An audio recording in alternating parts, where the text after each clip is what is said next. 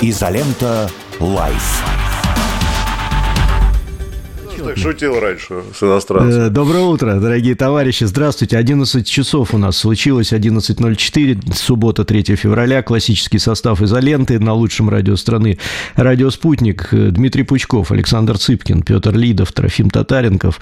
Э, Всем доброе утро. Нас можно смотреть, видео смотреть в Рутубе. Напоминаю, там же нужно на нас подписываться. Вопросы можно задавать в изоленте плюс. Уже, кстати, вопросы вовсю идут. Тема создана для вопросов специальная. Ну и в классический, в Donation Alerts тоже можно э, писать и задавать вопросы. Здравствуйте всем.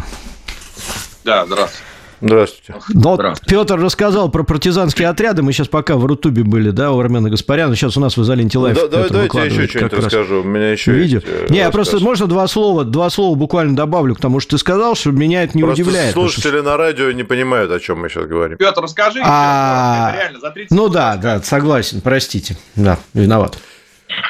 Не-не, ну можно пересказать. Э, Видео лежит на канале Изолента Плюс, где гражданин Украины, проживающий в Германии, рассказывает о том, как его, значит, ему заблокировали счета недвижимости и так далее, вызвали в консульство, поставили на воинский учет. А когда он сказал, что он воевать не умеет, и на, на Украину он не поедет, ему сказали, вы не волнуйтесь, мы здесь организуем партизанский отряд, который будет заниматься тем, что он будет охотиться на русских, на коллаборантов и, значит, на всяких других людей. Даже записали название, вот, но он говорит, пока неизвестно, кто у меня командир. И когда я спросил, а что вот это как бы есть люди такие, он говорит, да, очень много украинцев здесь у нас в Германии, которые очень хотят убивать русских. На одного русского, сказал ему этот сотрудник СБУ, приходится по 10 украинцев, желающих их убить. Ну, мое мнение, О, что как. это, скорее всего, он его просто Троллинг? потроллил, потроллил, да, там, Мгм. вот, а парень наивный, наверное, поверил, ну, может быть, сам придумал, но сам- сама история довольно забавная. Из незабавного еще одну тему хотел бы обратить внимание, важная история очень, э, по поводу США и Ирана. Вот США, по информации средств массовой информации, начали таки наносить удары по, значит, объектам на сирийско-иранской границе. Э, Есть тоже коротко очень у США не очень, не очень простая ситуация. Там же были обстреляны военные базы, якобы, значит, виноват Иран, ястребы требуют жахнуть там по, э, значит, Тегерану и прочее, и начать полномасштабную войну. Значит, Байден, значит, его администрация, очевидно, понимает, что идея не очень хорошая, потому что можно получить довольно серьезный ответ от Ирана, который привел армию в боеготовность. И вот они между этих двух, так сказать, огней мечутся. С одной стороны, если они не ответили бы, то Иран бы их, так сказать, э, за пацанов не считал, и вообще гегемония США на Ближнем Востоке оказалась бы под вопросом. Серьезно ответить по-настоящему тоже довольно рискованно. Это прям реальный риск большой войны. Вот, поэтому вот мое мнение, они куда-то по, так сказать, ночным сараям куда-то там на границе будут бить, а потом рассказывать, что мы нанесли удары, значит, и все такое. То есть, как бы э, при, при этом они уже несколько дней рассказывают о том, что все будет, что они будут наносить удары, как бы предупреждая Иран, что вы там давайте подготовьтесь, а то мы вдруг попадем куда не туда. Мое ощущение такое, но знать мы этого не можем. Вот удары начались, э, сейчас там было нанесено там, порядка, по-моему, 80 ракет они выпустили. Вот. э, Вопрос, будет ли это продолжено и в каком объеме, и что из этого дальше выйдет, надо смотреть. Я просто хочу обратить внимание, что ситуация для США не очень э, удобная, потому что им вроде как и значит, э, сильно атаковать не с руки, а с другой стороны показывать собственную слабость тоже плохо. Поэтому вот за этим рекомендую последить в течение этих двух дней. Все. Знаете, удивительно, что а, у США сколько там у них триллион долларов, по-моему, военный бюджет, который они э, увеличивают из года в год, ну, то есть последние 30 лет они совокупно, у них бюджет, по-моему, больше, чем у пяти последующих стран. А как дело Да. доходит до дела, они Десяти. 10, да? 10. А реально, как дело доходит до дела, они сделать ничего не могут, по сути дела. То есть, вот, казалось бы, то есть у них сейчас репутационно нужно как-то уйти от ситуации, а как, Да. если у них в 10 раз больше бюджет. Э, Представляешь, если это было бы... Но это не э, бюджетом там, решается просто. Тут еще же момент э, логистики, снабжения, политики. Это вообще, вот я почему, это, почему эту тему хотел поднять, Саш, потому что ты, как специалист по, так сказать, мастер слова и коммуникациям, все, все эти войны, они реально происходят на экранах телевизоров и в Да, страни- на страницах да. соцсетей. Куда они там реально бьют, вообще мало кого волнует. Лишь бы не попасть, там кого-нибудь не обидеть. Вот так вот. С одной стороны, показать, что мы тут 150 ракет запустили по нашим, значит, проклятым врагам, а с другой стороны, что враг, не дай бог, значит, он там не ответил, потому что зачем обижать Иран? Ну, Он там помощнее будет, чем США. То есть, Прокомментируйте, Дмитрий Юрьевич, тоже. Важнее репутационная понятийность, нежели реально... То есть, да, Америка да, должна отдать по Ирану просто, чтобы не потерять лицо. Окей, потерять лицо, да. что случится дальше? Интересно, какие последствия. Да, Дмитрий Дальше Юрьевич. хуситы возьмут власть где-нибудь. Вот, вот, вот же это. Как его? Это же иранцы их провоцируют. Они вовсе не сами по себе там наводят какой-то порядок. Они отвечают на то, что по ним делают иранцы. Тактика иранцев, это которую, говорят, я не, не эксперт, э, которую придумал убиенный американцами генерал Сулеймани, она как раз в этом и заключается. Ни в коем случае не делать ничего самим официально mm-hmm. Ирану, но поддерживать все, как это теперь модно говорить, своих прокси. прокси. Например, хуситов. Снабжать хуситов развединформацией, какой корабль что везет, надо его убивать, не надо. Российские и китайские могут ходить сколько угодно. Всех остальных мы затормозим. Особенно тех, которые идут в Израиль. Ну и давайте в результате посадим США на шпагат. Им надо на Украине, им надо в Израиле, а тут какая там десятая часть мировой торговли идет через Суэцкий канал. Мы ее остановим. А что вы можете сделать? А вот обрати внимание, они там пригнали авианосец какой-то, пригнали, постояли и угнали. Почему? А, а потому что не влезть никуда. Потому что они ничего вообще, вот конкретно с этим, они ничего сделать не могут. Они имитируют ну, вот помните, да, как это, когда Трамп был, как он по Сирии 100 ракет да, запустил да. по каким-то пустым аэродромам. Ну, запустил, да, в СМИ рассказали, США беспощаднейший удар нанесли. Где результаты, покажите. Сколько вы там этих хуситов убили, нанеся удар по их каким-то там этим, э, как, ну, по их позициям? Нисколько. И что? А какого результата-то добились? А каждая ракета, там, ну, я не знаю, там, от, от миллиона долларов она просто начинается. Ну и что?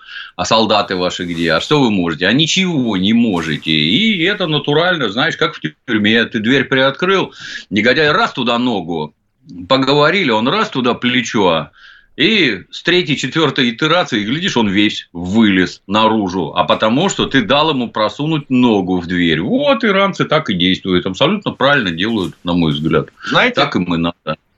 Какое интересное противоречие. Чем э, высокотехнологичнее страна, э, чем э, выше уровень, уровень жизни, тем у нее, естественно, лучше развивается экономика. Чем больше денег, тем больше денег они могут тратить на военный бюджет – тем больше у них ракет, новых технологий, всего-всего остального, но тем меньше они готовы жертвовать людьми. Но войну сегодняшнюю все равно без людей не выиграть. И, соответственно, Америка, несмотря на весь свой бюджет, не может справиться с хуситами, потому что она не может войска послать, потому что американское общество, не на все, на, несмотря на все триллионы, не готово к потерям. И получается, что мы возвращаемся ну, как к сказать, послать-то может, там потери-то не особо будут. Они же в Афганистан посылают, в Сирию посылают. Просто ну, на все, на, везде не пошлешь, понимаешь, их войск не хватит везде посылать.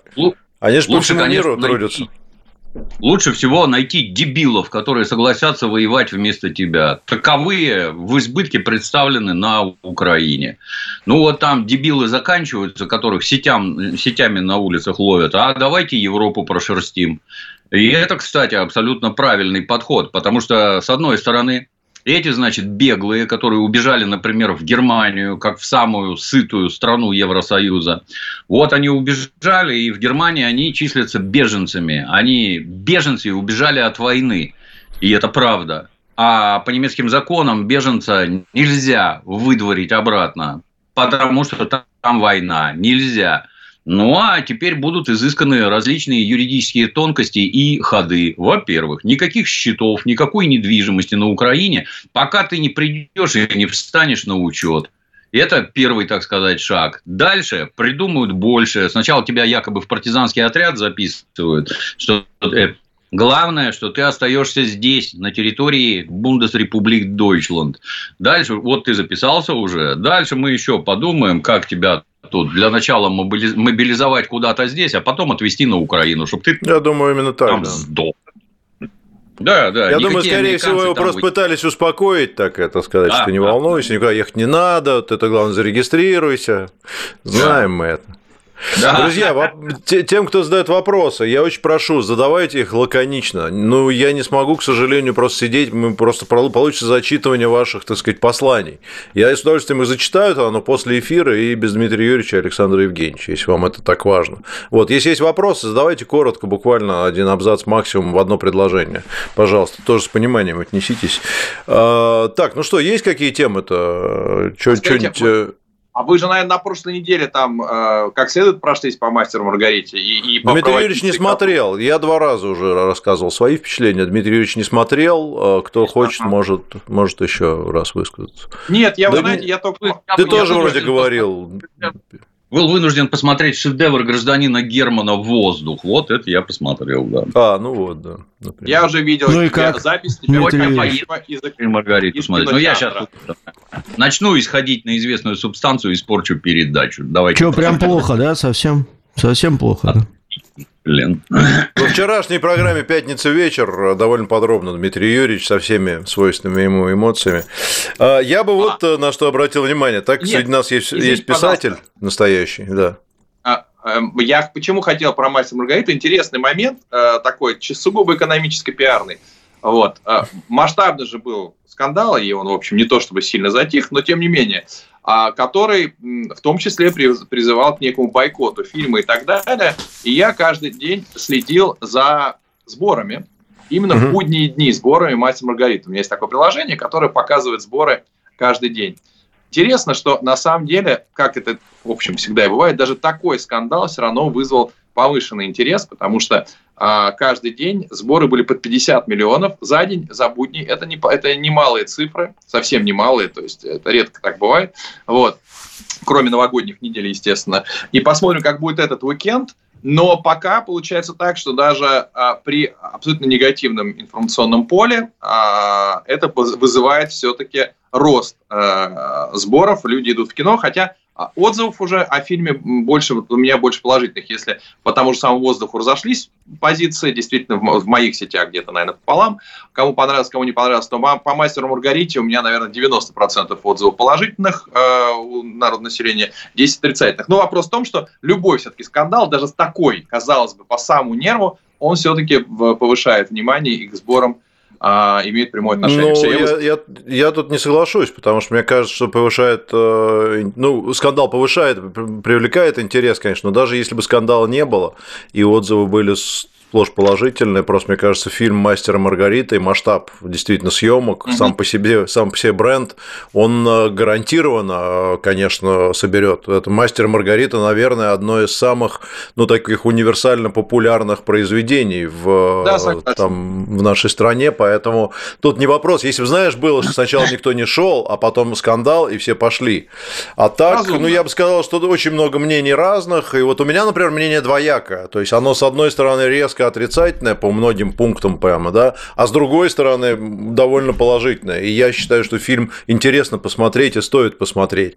А кто-то говорит, что ну, кто-то ушел. Хотя у меня, кстати, тоже был порыв там вначале уйти, но скучно было. Вот. А, то есть, мне кажется, что тут э, сам, само произведение интересное с точки зрения его. Но давайте дождемся, Дмитрий Юрьевич, он посмотрит, и мы узнаем, чего, что ну, он я бы, я бы в сказал. Какая самая популярная книга на Земле? Сейчас многих ждет открытие. Это цитатник Мао Цзэдуна. Следующая по популярности – это Библия. А третья, опять приготовьтесь, это «Властелин колец» Толкина. Если поставить кино по «Властелину колец», полное говно. Все равно все пойдут и посмотрят. То же самое и тут.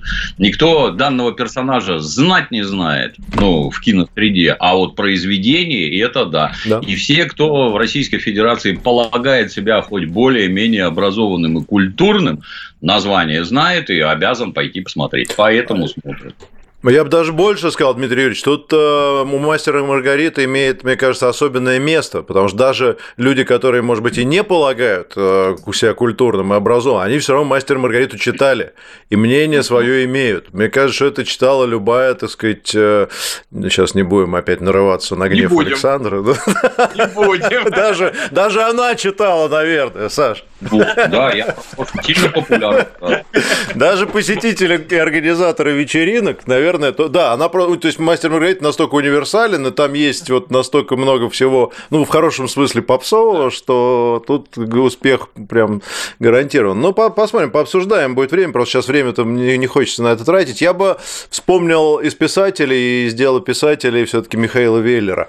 Я считаю, что это просто высшее достижение а, значит, человеческой, может ли быть высшее достижение человеческой низости, когда он, значит, по очереди раздал характеристики Невзорову, Улицкой, Венедиктову, все иноагенты, рассказал, что все они продажные твари, и, значит, верить им нельзя, а вот ему можно. Но при этом, когда ему было предложено заклеймить Россию, он сказал, не, я, говорит, не готов, потому что у меня все таки книги в России продаются, и мне, мне, конечно, надо зарабатывать, поэтому клеймить я не буду, но вообще, конечно, я за Украину, и победы вам, ребята. Это, конечно, красавец, просто вот настолько вот он, мне кажется, немножко нездоров, так сказать, вот э, в некотором роде, но все равно это прямо вот это он лучший из всех участников а, вот, вот этого проекта. Развели, да? Точнее, да, его да, развели, да? Да.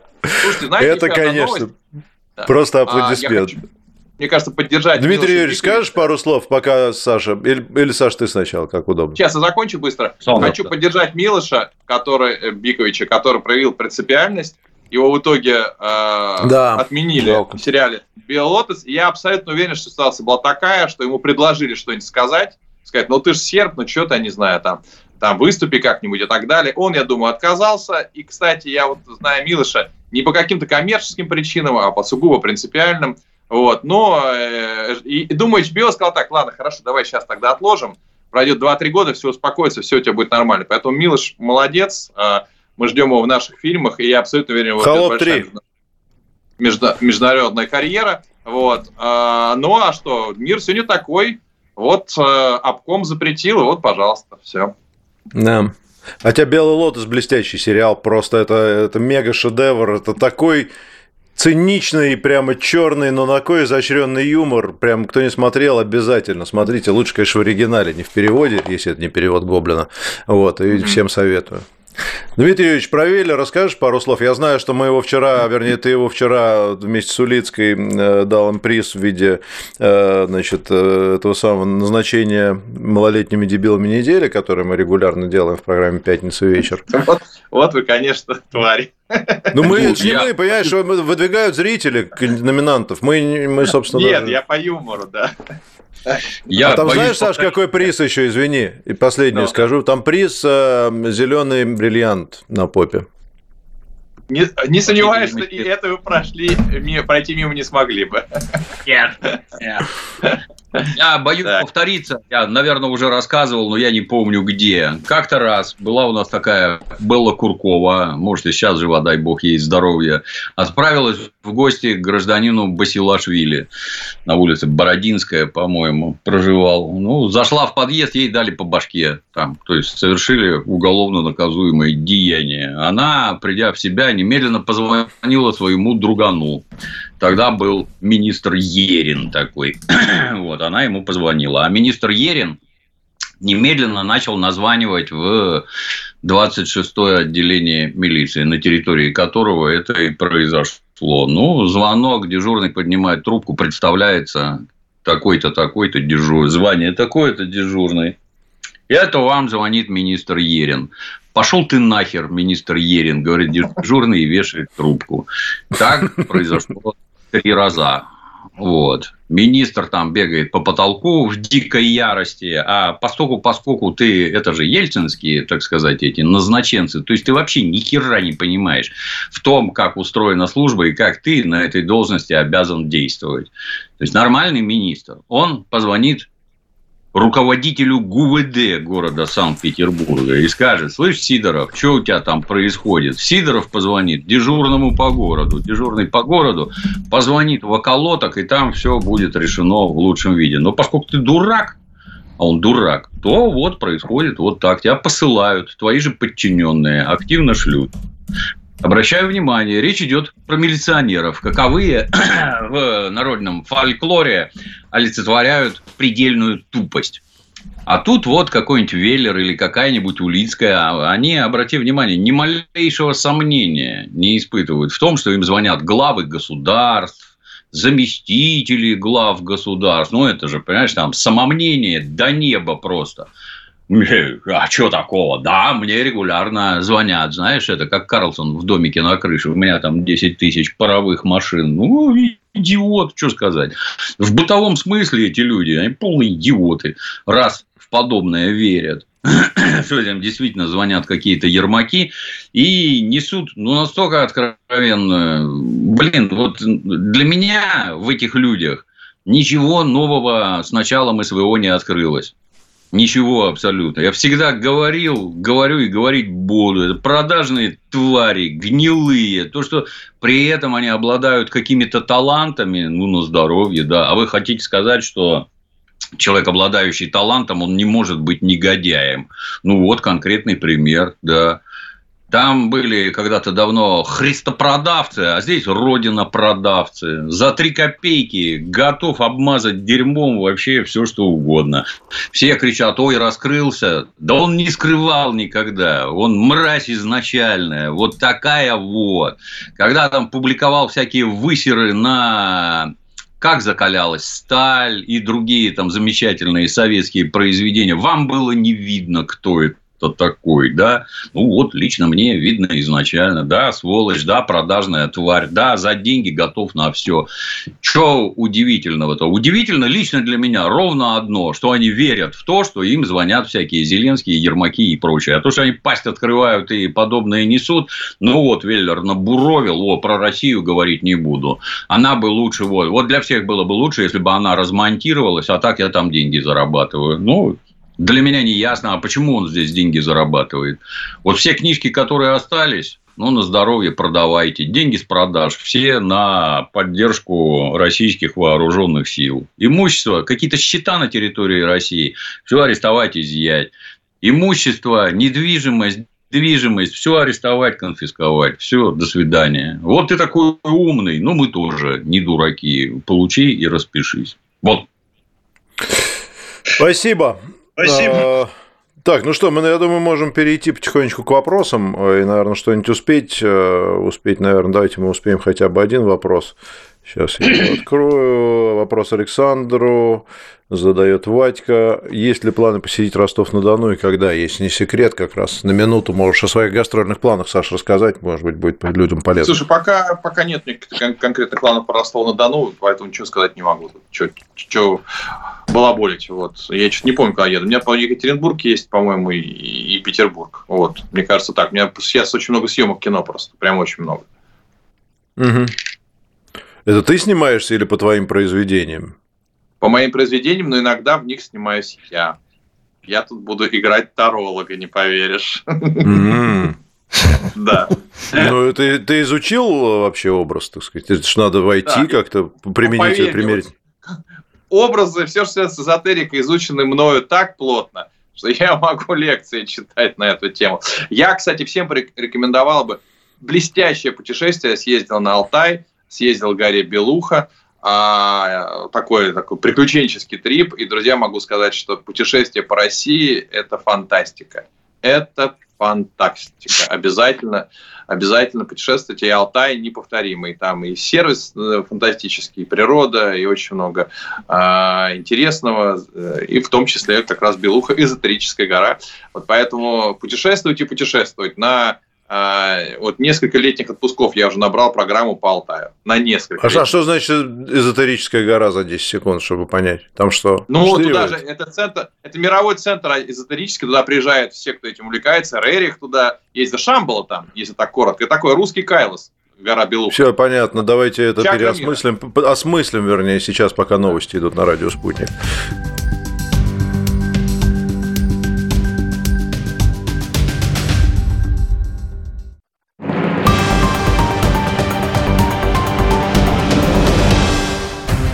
Марте 2024 года состоятся выборы президента России.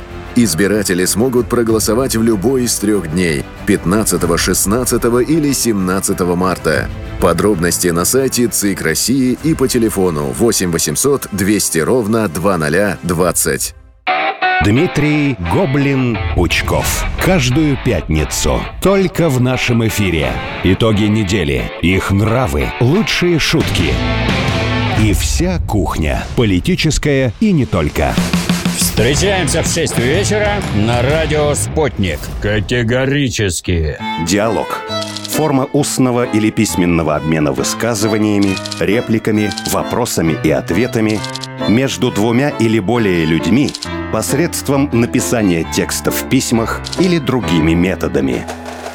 Генри Сардарян.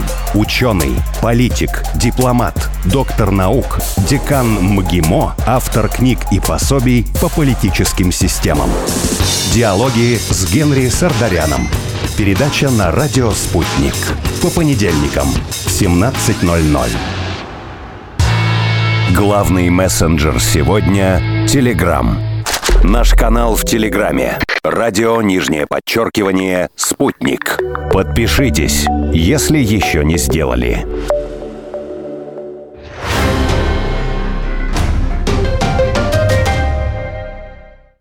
Телефон рекламной службы «Радио Спутник». Плюс семь четыре девять пять девятьсот пятьдесят шесть ноль шесть пять. Радио «Спутник». Новости. В эфире Дарья Дорофеева. Здравствуйте. Иракские группировки атаковали с беспилотника базу США в иракском Курдистане. Об этом в следующем выпуске. Украинские военные за прошедшие сутки атаковали территорию Белгородской области не менее восьми раз с помощью беспилотников. Пострадавших нет. Об этом сообщил губернатор региона Вячеслав Гладков в своем телеграм-канале. Ранее Минобороны России информировала, что ПВО за ночь перехватили и уничтожили семь украинских беспилотников над территориями Белгородской, Волгоградской и Ростовской областей. Необходимости делать полную выкладку фрагментов Ил-76 нет. Данные черных ящиков и экспертиза однозначно подтвердили факт атаки с помощью Патриот. Об этом заявил РИА Новости представитель экстренных служб. Он отметил, что все средства объективного контроля, прибор регистрации параметров полета, речевой самописец расшифрованы, ясность есть. ВСУ 24 января сбили российские военно-транспортные самолеты Ил-76 над Белгородской областью, в котором везли на обмен 65 украинских украинских пленных. Все они, а также трое сопровождавших офицеров вооруженных сил России и шесть членов экипажа погибли. Факты их гибели подтвердили экспертизы ДНК. Лидер французского движения «Патриоты» Флориан Филиппо обвинил президента страны Эммануэля Макрона в госизмене из-за его слов о ядерном сдерживании. Об этом написал Филиппо в соцсети X. Политик также указал на то, что ядерное оружие неразрывно связано с национальным суверенитетом. Он считает, что допуск ЕС к потенциалу ядерного сдерживания Франции означает его возможное применение, цитата, например, в случае войны Польши или Латвии с Россией.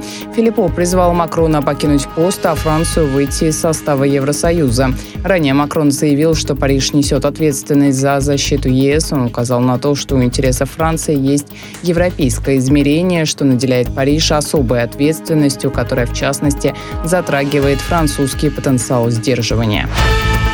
Прием заявок на участие в молодежном палаточном патриотическом слете «Столица лета» открыт в Москве. Участники смогут приобрести навыки выживания в лесу. Об этом говорится на сайте мэра и правительства столицы. Уточняется, что слет будет состоять из 10 тематических смен. Каждая из них продлится 4 дня и будет отличаться программой. Участники будут общаться с экспертами, героями России, общественно-политическими деятелями. Кроме того, можно заняться спортивным туризмом, пройти мастер-класс, поиграть футбол и волейбол. Регистрация уже открыта. Попасть на слет смогут люди от 18 до 35 лет. Участие бесплатное. В самых значимых событиях разберемся на радио «Спутник».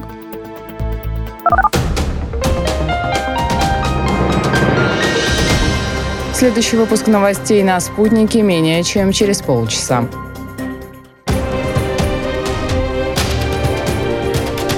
Радио «Спутник».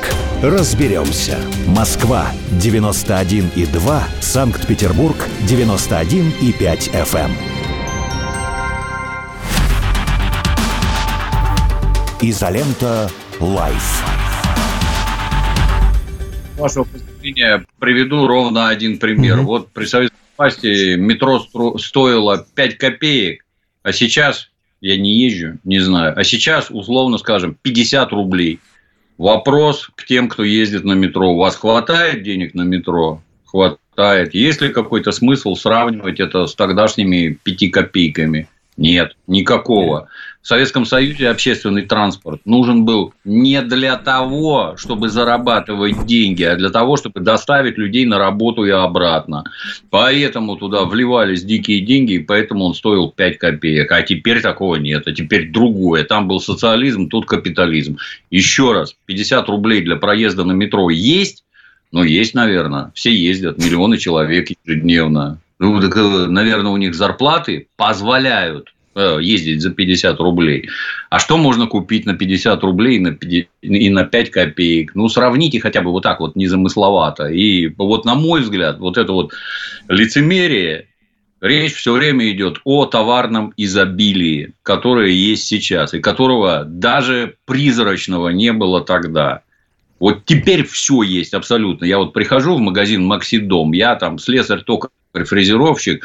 Я треть инструментов, которые продаются для дома, для семьи, вообще не знаю, что это такое и для чего. Понять не могу, надо смотреть и соображать.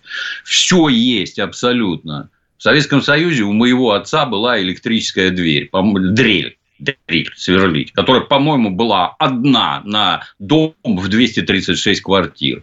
Ну, вот такая вот разница. Да. Ну да, про... сравнения довольно, мне кажется, сейчас такие странные. Да, все правильно, Дмитрий Юрьевич да, ну, сказал. Да. Тоже еще Давай. один пример. Вот у нас был на улице Червоного казачества, обратите внимание, в Санкт-Петербурге, в городе Ленинграде была улица Червоного казачества. Так вот, там был магазин «Юный техник» где продавались всякие обрезки отходы от производств. Какие-то кривые палки, неразмерные листы фанеры, еще чего-то там. Один магазин на 5-миллионный город – вот, вот теперь идите в какую-нибудь там строю дачу или чего-то, я не знаю. Тут брусья такие, доски такие, это вот это, это вот то. Строй, строй чего хочешь. А тогда на нарезанных участках, вот там в 100 километрах от Питера тебе нарезали участок. И вот люди там пачка листов шифера, все это в электричку суется. Там рулон Толя. Как-то раз меня попросили помочь выгрузить. Я вместе с ним выпал из вагона, блин, потому что там причалов нету для электричек. Пенсионеры несчастные, которые все это тащат на своем горбу, потому что никаких грузовичковых, никакой груз, грузовой доставки, таксерной, да, ничего нет. Все на своем горбу. Волоки туда, волоки сюда домики эти, ну, в народе называемые ящики для лопат, потому что не из чего их строить, ничего тебе не продают вообще, и купить это негде, даже гвозди, блин. И зайдите в магазин, посмотрите, что есть теперь. Ну, ну хоть какой-то стыд-то надо иметь, нет, чтобы объективно сравнивать было, стало. Сейчас в материальном плане несравнимо лучше. Вообще сравнивать бессмысленно. Вот. Поддерживаю, поддерживаю, да, иначе Согласен бесплатную квартиру можно было 20 лет ждать, часто в любой момент можешь ипотеку взять, купить даже маленькую квартирку. Причем так, льготную у программистов, скажем да. так, очень даже льготную. Конечно, Сейчас да. для Поэтому сына тут... делали, прямо, ребята, я вам скажу, работает как часы э, механика получения Нет, всех вот этих надо, вещей. Конечно, у человека сегодня полностью не сложилась жизнь, чтобы он сидел и мечтал, как бы вернуться в Советский Союз. Это удивительно. Либо он должен да. быть оппозиционером. Мечтать, ну, при этом, это, мечтать хорошо.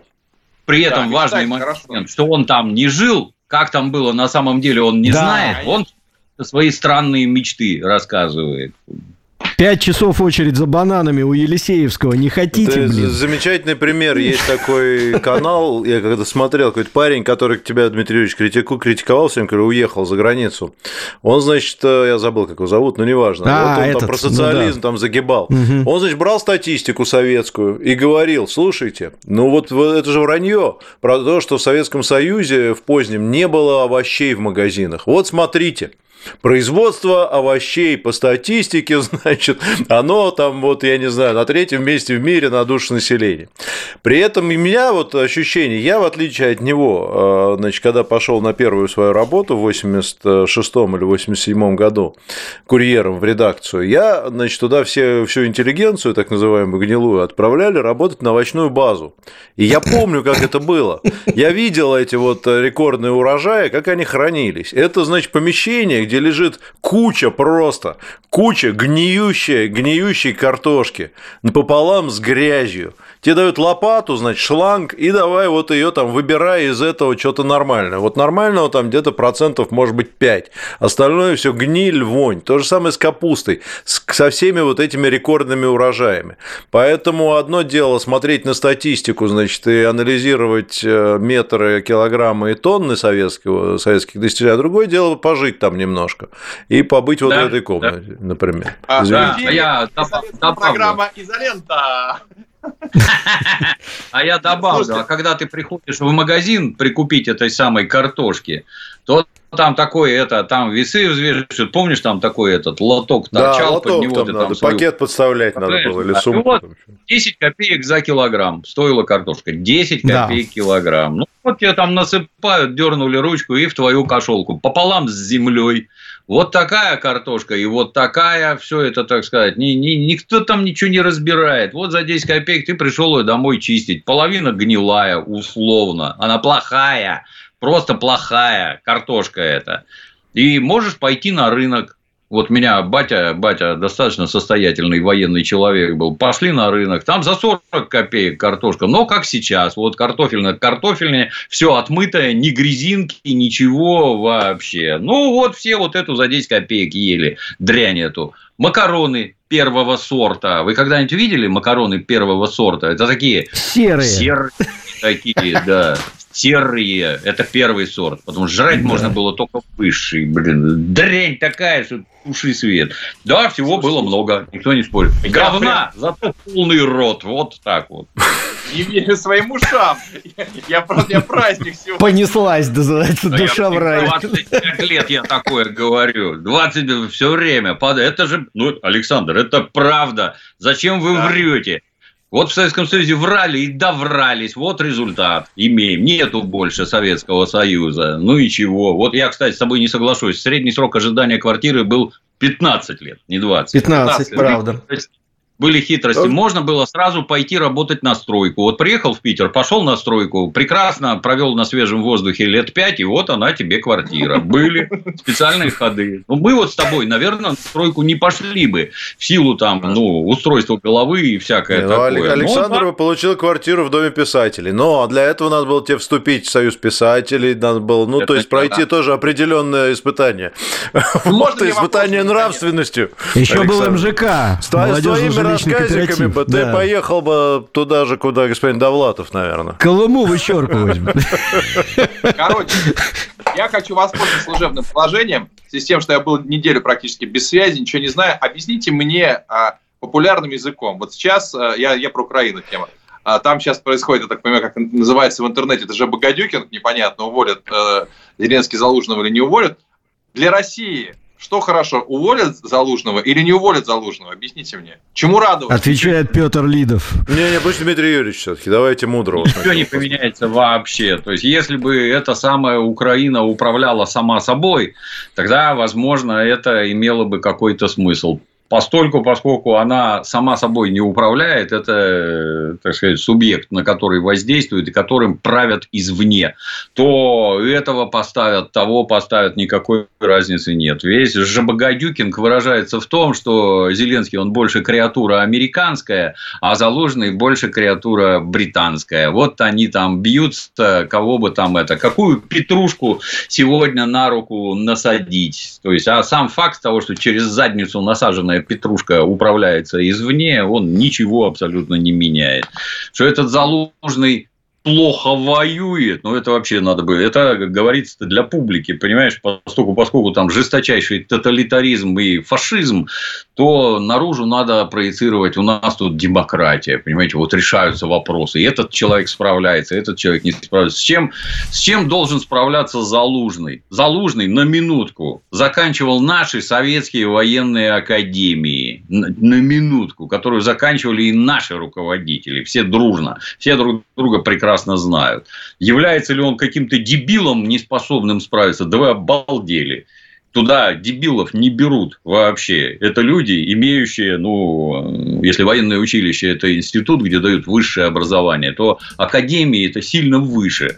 Это военный университет. Залужный закончил. Другое дело, что не Залужный управляет войсками, ими управляет руководство НАТО, а вовсе не Залужный. Управляет НАТО, разведданные поставляет НАТО, ну, самолеты НАТО ведут разведку, спутники НАТО ведут разведку, а Залужный что, вот он выставлен вперед, вот это он. Да, вот смотрите на него, это он.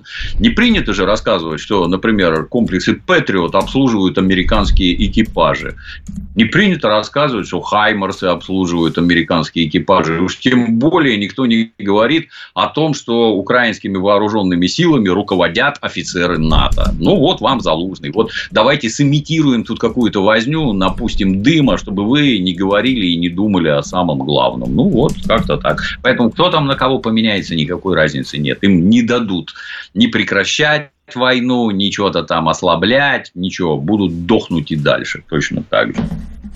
Тут интересно, в соцсетях распространяется документ э, на украинском языке, докладная записка о том, как на совещаниях у Залужного Значит, на... не-не, он документ на украинском. А, там, а значит, Залужного да, все да, как у Заложного на совещаниях на русском языке, значит, называют Зеленского. Значит, там, я не буду там текста, но вот э, призвиски, значит, которые комик-гомик, комик Э, Хренов, Низкосракий, Криворожский имбецил, Сопляк, Стюарт Литл, Шмыгов, Уфлышка, Фрода, Полторашка, Массадик, Фифа, так называют у Массадик, хорошо. Вот.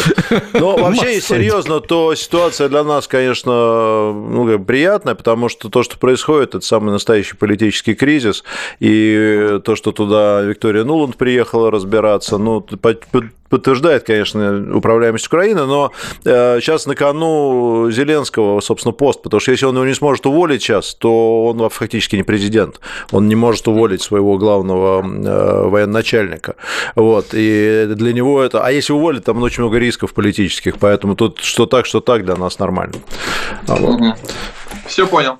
Хорошо, а, так, ну что, у нас осталось 11 минут, давайте перейдем к вопросам. Еще раз я просил длинные не писать, я просто, к сожалению, я их, конечно, прочитаю, если вам сильно надо, но уже после эфира и сам на них отвечу. Угу.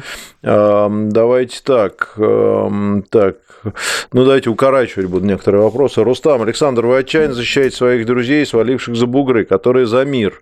Дальше перечисляются несколько фамилий, но они же в открытую поддержали евреев, ну, в смысле Израиль, со своей спецоперацией. Вы считаете это нормально или ненормально? И должны, должны ли они зарабатывать, зарабатывать на нашей родине? Что значит отчаянно? Я отчаянно выступаю против хейта, и я разделяю людей, которые выступают за мир – и людей, которые желают российской армии поражения. Вот. А если человек выступает за мир, при этом а, поддерживает израильскую армию, ну, у меня, конечно, есть вопросы, скажу честно, вот, потому что и та, и другая страна защищает свои интересы. Я в этом э, случае, у меня никаких вопросов не было. Я в данном случае, когда идет драка, то ты, не, не зависит ни от чего, мне кажется, должен поддерживать в данном случае своих. Для меня своя основная, разумеется, своя родина, но по понятным причинам в конфликте Израиль-Газа, я тоже не, не разбираюсь, кто там прав, кто виноват. Вот есть сторона, которая для меня больше своя, вот и все. Ну вот, поэтому у меня есть такая позиция. Но я что-то не, не хотел бы где-то цитаты, где там я отчаянно защищаю. Я про своих друзей, mm. а, как лично друзей их не так много на самом деле, буду защищать от травли. Вот. А, к счастью, из моих друзей, именно друзей, мне совсем немного кто уехал, никто поражения нашей стране не желал. Вот. Есть люди, которые считали, что война это плохо. Кстати, на самом деле, они же, кстати, высказывались, насколько я понимаю, что и по израильской теме, что война это плохо. Вот. Поэтому а, Если можно, я два, Два слова вставлю. Дорогие друзья, мой вам бесплатный совет, который пишут нам, задают вопросы. Когда задаете вопросы Петру Алексеевичу, Дмитрию Юрьевичу, Александру Евгеньевичу, профессиональным э, коммуникаторам, вы не используйте, пожалуйста, оценочных суждений. Вам будет гораздо проще коммуницировать и получить правильный ответ. Вот это огромное, не, не, там, непреодолимое, э, яростно защищал. Вот не надо этого. Просто спросите, и вам просто ответят. Это будет гораздо эффективнее. Потому что, скорее всего, вы основываетесь на мнении, на прочитанном что-то обо мне, а не на моих цитатах. Вот, чаще всего. Ну да, мне кажется, правильно Саша сказал, что защищает от травли. Мне кажется, это, в общем, совершенно нормально. И тут вопросов нет. Не будем давать. Да, Дмитрий Юрьевич. Да. Мне жалко было кота, но да, я позвольте чуток напомню. Да, Дмитрий Юрьевич. Многие, наверное, в курсе, да, как белые войска, разбитые Красной Армией, бежали на запад. Многие, наверное, в курсе. Там последний да. пароход на Константинополь и всякое такое. Большинство этих людей на Западе себя не нашло. Деньги были очень далеко не у всех. Работать мужскими проститутками в Париже хотели очень далеко не все.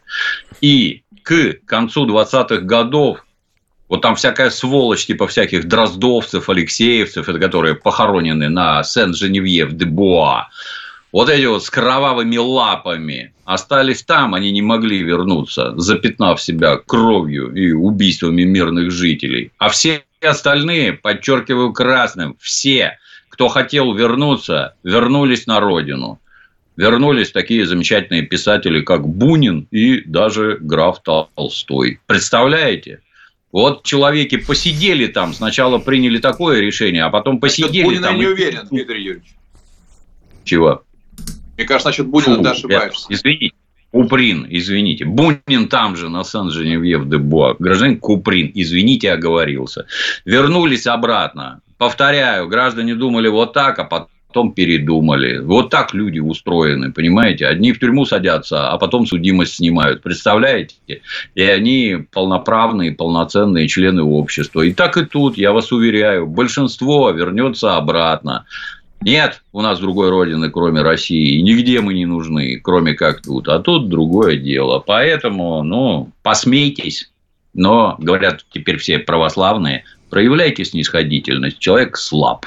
Вот. А, Володя Добрый, укорочу чуть-чуть вопрос. Были в Питере, э, были вот-вот э, в Питере, посетили музей блокады, оба музея. Музей в Соляном переулке довольно небольшой. Экскурсовод не забыл просветить нас, что предыдущий музей закрыл лично товарищ Сталин в связи с тем, что якобы там были недостаточно упомянуты его личные заслуги в освобождении Чего? города. А в нынешнем виде открыли, когда тирания уже пала. Может, вы знаете роль музея, какая в этом роли Иосиф Виссарионович? Какой бред, Спасибо, ребят, привет, можно я отвечу? Позвольте я отвечу. Это полный бред. Потому что музей блокады Ленинграда находился на улице Красной, которая сейчас называется Галерная. Я на этой улице родился и жил половину своей жизни. Э, музей этот перевезли в связи с тем, что это какой-то очень важный дворец, вот буквально несколько лет назад. Лет назад. Никакой не Сталин. Это полная шляпа, простите. Но не, так... он говорит, два музея, там вот один тот, видимо, другой. Ну, у нас был другой, один другой. главный, самый большой музей блокады Ленинграда на улице Красной, на улице Галерной. Это рядом с площадью Труда. Вот, его перевезли совершенно недавно. Второй музей, про него знать Соляной никто не знал. дом 9. Ну, это, это, это просто, условно говоря, выставка такая, ну, не, небольшая, несерьезная. Вот, сейчас существует большой музей блокады Ленинграда, как раз перевезенный с Красной э, Галерной улицы, и он работает, вот туда надо ходить, там все, и там и документы, и оригиналы, и все э, временные выставки по блокаде там проводятся. Поэтому, пожалуйста, приезжайте. И второе, вторая мощнейшая экспозиция находится на площади Победы, которая раньше называлась площадь Средней Рогатки, по дороге в аэропорт. Под землей находится мощный музей, посвященный 900, 900 дням защиты Ленинграда э, от немецко-фашистских захватчиков. Там туда спуститесь, там и, и музыка, и антураж, и все до слез. То есть оттуда без слез не выходил никто. Спуститесь, э, съездите, не пожалеете. Это вот два мощнейших наших настоящих музея. Никакой Сталин ничего не закрывал. Бред сивой кобылы. Извините. Сталин в то время победил Великую Отечественную войну, довел войска до Берлина и раздавил фашистскую гадину в ее логове. Вот, вот это заслуги товарища Сталина. Что товарищ Сталин что-то там говорил про блокаду, ну, вот подобного рода. Тут меня там мало, да, в музее. Откуда ну, ты вот, это читаю статью на ТАССе, значит, э, про это, это был первый, видимо, музей, он, значит, был закрыт в 51 по году, и якобы, значит, тут архивные документы показывают, э, что сотрудники еще надеялись спасти свое детище, они пытались реорганизовать экспозицию, добавить еще больше портретов Сталина, убрать Кузнецова и Попкова, в общем, что-то такое. Почитайте. Может, это часть ленинградского дела была. Может быть, там было больше внимания. Может, там, скорее всего. Там, если, если копнуть, внезапно выяснится, что это какое-нибудь кубло антисоветских тварей вело там какую-нибудь подрывную работу. Вот такое Ну, я посмотрю, быть, да, я разберусь. Я разберусь, что это за музей в 51 году. Давай. Расскажу Нет. в следующей да, программе. В 53 году его закрыли в день смерти Сталина. Случайно. В день смерти Сталина прямо? Ну, случайно это совпало здесь не, не потому, что... А, Понятно. Просто... Ладно, разберемся. Я Поговорим тебе об этом статью. Давай, спасибо, разберусь. Угу. Так, прочитай, что там есть. Дальше. Так, у нас есть еще, так, Дмитрий, а, вот, Владимир спрашивает, Дмитрий Юрьевич по сережкам с радугой в Нижнем, как скоро будут лишать родительских прав по доносу за разноцветные детские игрушки, пирамидки или мороженое радуга, там как раз семь, как на сережках цветов, э, или полицейским и судье неполное служебное. Да, вот как-то от меня ускользает. Пугали, пугали ювенальной юстиции, а что-то когда она нужна, ничего нет, ничего не происходит. Непонятно. А что у нас очередной раз за разноцветные сережки кого-то прижали? Да, да. У девочки, короче, сережки. Опять суд. Да, вот. Не положено. Ну, цвета не посчитали, их там семь, поэтому что-то как-то... Ну, там, там, там надо детали посмотреть, но материалом по материалам там, да, за, так сказать, демонстрацию символики экстремистской организации. Там, значит, к ней докопались какие-то люди в кафе, вызвали полицию, значит, что у нее вот эта символика и так далее. И там, в общем, надо ну, разбираться, что там было. В кафе, конечно, гниды редкие. То есть, вот как-то она же ну, не да. понимает, что сережка это просто сережка. Давайте радугу, не радугу всегда, а, но, по-моему, достаточно беседы. А, а разница да. какая между радугой и символикой ЛГБТ, чтобы я понимал, что случайно... Там шесть цветов, тут семь цветов, Саш. Ну, знать там, надо такие там, вещи в твоем возрасте. В символике экстремистской организации ЛГБТ шесть цветов в радуге, синего нет. Ага. Вот у меня хороший а, вопрос. А, вот, вот, вот у викингов в скандинавской мифологии был и есть радужный мост, называется Биврест, по которому один на восьминогом коне Слейпнере и вся братва заскакивает в Волгалу, вот по радуге. Это они пидоры все, что ли? Я не пойму. Это что такое? Это они экстремисты, Надо... Дмитрий Юрьевич. А если они... у меня дома книжка с такими картинками, мне тюрьма уже светит или что? Я не понимаю. Определитесь, скажите понятным, четким языком, что можно, что нельзя. Тогда мы как-то будем понимать и ориентироваться. Смотрите, значит, ну, я придумал ну... заговор против Дмитрия Юрьевича. Он меня приглашает домой. Я тихонечко синий цвет на этой книге закрашиваю белым у него становится шестицветная радуга. Стучу на Дмитрия Юрьевича. И Дмитрий Юрьевич закрывает на работу. И никакие доносы не нужны. Э, технично, технично. Технично, да. Так, смотрите, нам подсказывает незаслуженный доцент, пишет, что Залужный не заканчивал советскую офицерскую школу. Он лох. Э, вот такое сообщение. Ну, тоже я не проверял, не смотрел, не знаю. Угу. У нас, в общем, чтобы получить полковника и выше, нужно как минимум академию закончить, а то и две, э, еще академию генштаба, чтобы до генерала дойти.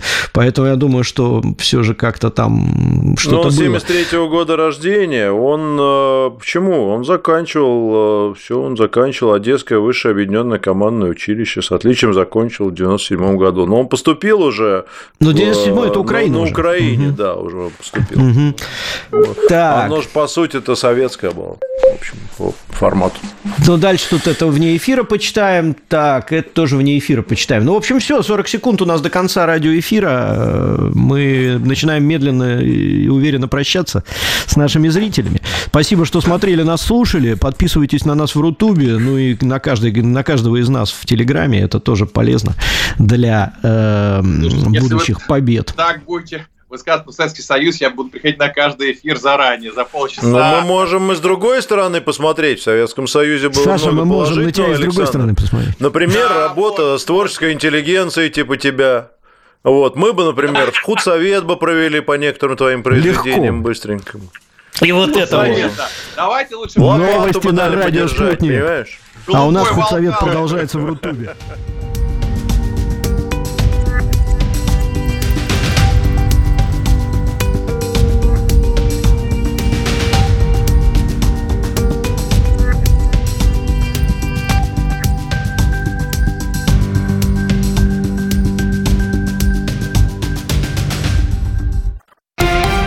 Радио «Спутник».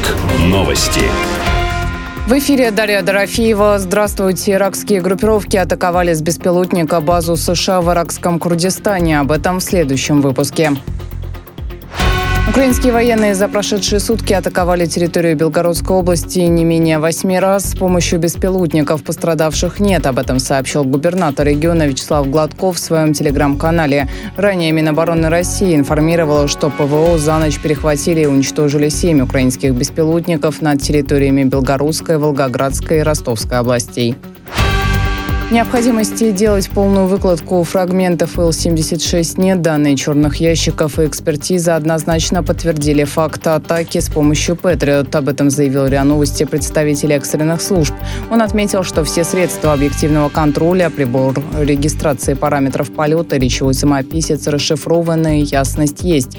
ВСУ 24 января сбили российские военно-транспортные самолеты Ил-76 над Белгородской областью, в котором везли на обмен 65 украинских украинских пленных. Все они, а также трое сопровождавших офицеров вооруженных сил России и шесть членов экипажа погибли. Факты гибели подтвердили экспертизы ДНК. Лидер французского движения «Патриоты» Флориан Филиппо обвинил президента страны Эммануэля Макрона в госизмене из-за его слов о ядерном сдерживании. Об этом написал Филиппо в соцсети X. Политик также указал на то, что ядерное оружие неразрывно связано с национальным суверенитетом. Он считает, что допуск ЕС к потенциалу ядерного сдерживания Франции означает его возможное применение, цитата, например, в случае войны Польши или Латвии с Россией. Филиппо призвал Макрона покинуть пост, а Францию выйти из состава Евросоюза. Ранее Макрон заявил, что Париж несет ответственность за защиту ЕС. Он указал на то, что у интересов Франции есть европейское измерение, что наделяет Париж особой ответственностью, которая, в частности, затрагивает французский потенциал сдерживания. Прием заявок на участие в молодежном палаточном патриотическом слете «Столица лета» открыт в Москве. Участники смогут приобрести навыки выживания в лесу. Об этом говорится на сайте мэра и правительства столицы. Уточняется, что слет будет состоять из 10 тематических смен. Каждая из них продлится 4 дня и будет отличаться программой. Участники будут общаться с экспертами, героями России, общественно-политическими деятелями. Кроме того, можно заняться спортивным туризмом, пройти мастер-класс, поиграть в футбол и волейбол. Регистрация уже открыта. Попасть на слет смогут люди от 18 до 35 лет. Участие бесплатное. В самых значимых событиях разберемся на радио «Спутник».